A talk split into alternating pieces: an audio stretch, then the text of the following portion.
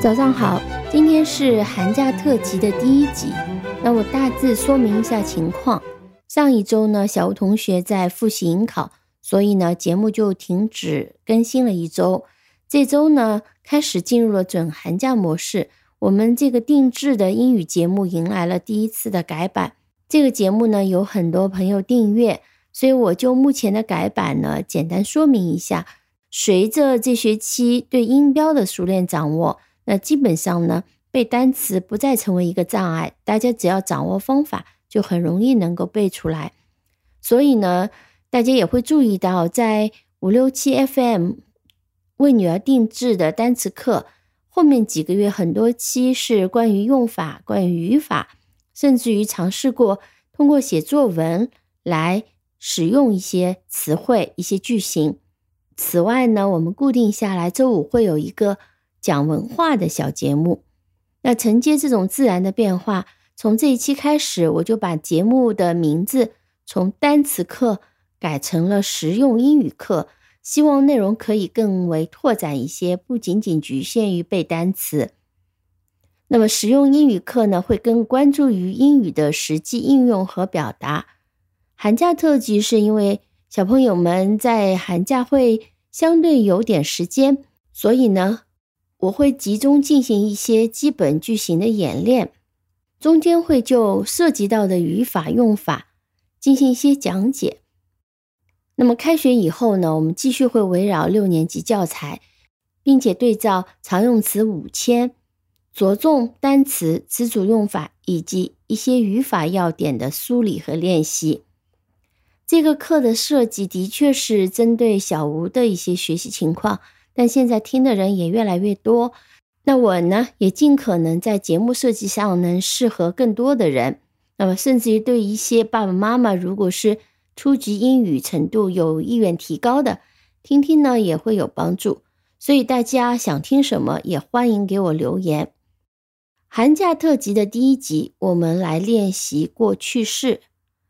时态呢是中国人学英语的难关，即便你的语法很溜，但常常会说错，因为我们中文是通过过去啊、未来啊、下一周啊等等这些词来表达时间，动词是没有变化的，而英语是不一样的。因此呢，除了会填空以外，还要常常练习保持语感，尤其是口头表达的时候呢。才不容易说错。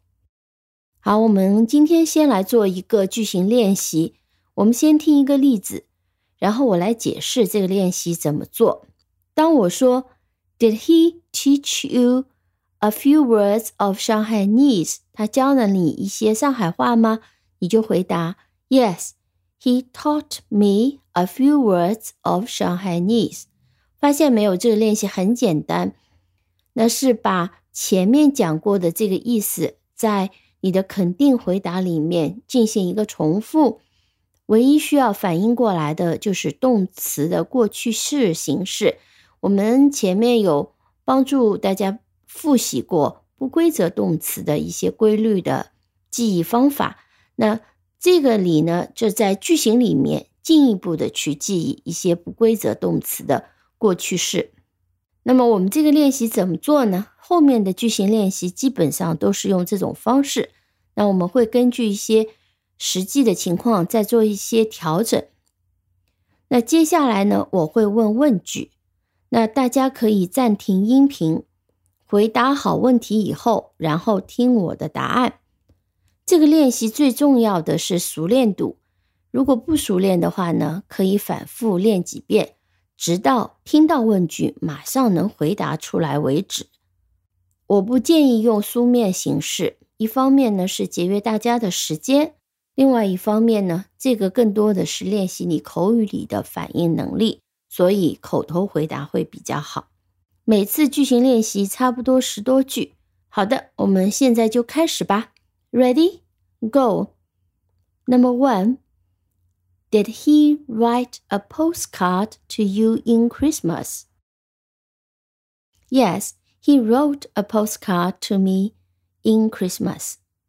Number two, did you read Harry Potter yesterday night? Yes, I read Harry Potter yesterday night. 好，注意这里读音，拼写是一样的，但是读音变化了。Did you read? Yes, I read. Number three.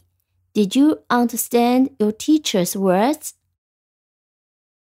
Yes, I understood my teacher's words. 好，注意 这两句，你的人称都有变化。前面问的是 you，回答是 I，这也很自然。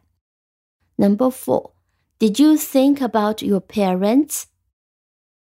Yes, I thought about my parents. Think 的过去式 thought. Number five, did he tell you the address of his office? Yes, he told me the address of his office. Number six, did he lend you a book? Yes, he lent me a book. Number seven, did she make a decision to go with her friends? Yes, she made a decision to go with her friends. 好，这句有点长 啊。另外要讲的是，这个是特别为了练习，但其实在日常你的回答当中，通常是简短的回答。比如说，Yes, she made a decision to go with her friends，常常会省掉的。Number eight, did you spread any butter on the bread? Yes, I spread some butter on the bread。好，注意这里问句的时候是 any butter， 回答的时候是 spread some butter。填空我相信你们不会填错，但是在口语反应的当中呢，大家要反应得出来。Number nine, did you spend the whole morning cleaning your room? Yes, I spent the whole morning cleaning my room. 好，注意这里的搭配，我们可以用 spend some time doing something， 花的一点时间做了什么事情。那么这里用的是 ing。Yes, I spent the whole morning cleaning my room. Spent, spent. Number 10. Did you go to the cinema earlier than her? Yes, I went to the cinema earlier than her. 呃，earlier，好，这个是一个比较级，earlier than her。 Number eleven, did she ride her bicycle to school yesterday? Yes, she rode her bicycle to school yesterday. Number 12. Did you buy anything from the new store? 好，这句回答有点不一样。Did you buy anything from the new store? 我这里是回答是 Yes, I bought a set of color pencil from the new store。 那实际这种问题在日常对话当中，它相当于问了两句：Did you buy anything? What did you buy? 这两句的意思都在里面，所以你回答的时候呢，可以把这个信息包含进去。Yes, I bought a set of color pencil，或者 I bought some books。都可以啊，你这里看你自己怎么回答都可以。好的，今天的练习就到这里。那大家对这种形式的练习如果有问题的话，或者有什么建议的话呢，也欢迎给我留言，我也会根据小吴同学实际的一个练习情况，来调整后面的节奏。好，感谢大家的收听，我们下期再见。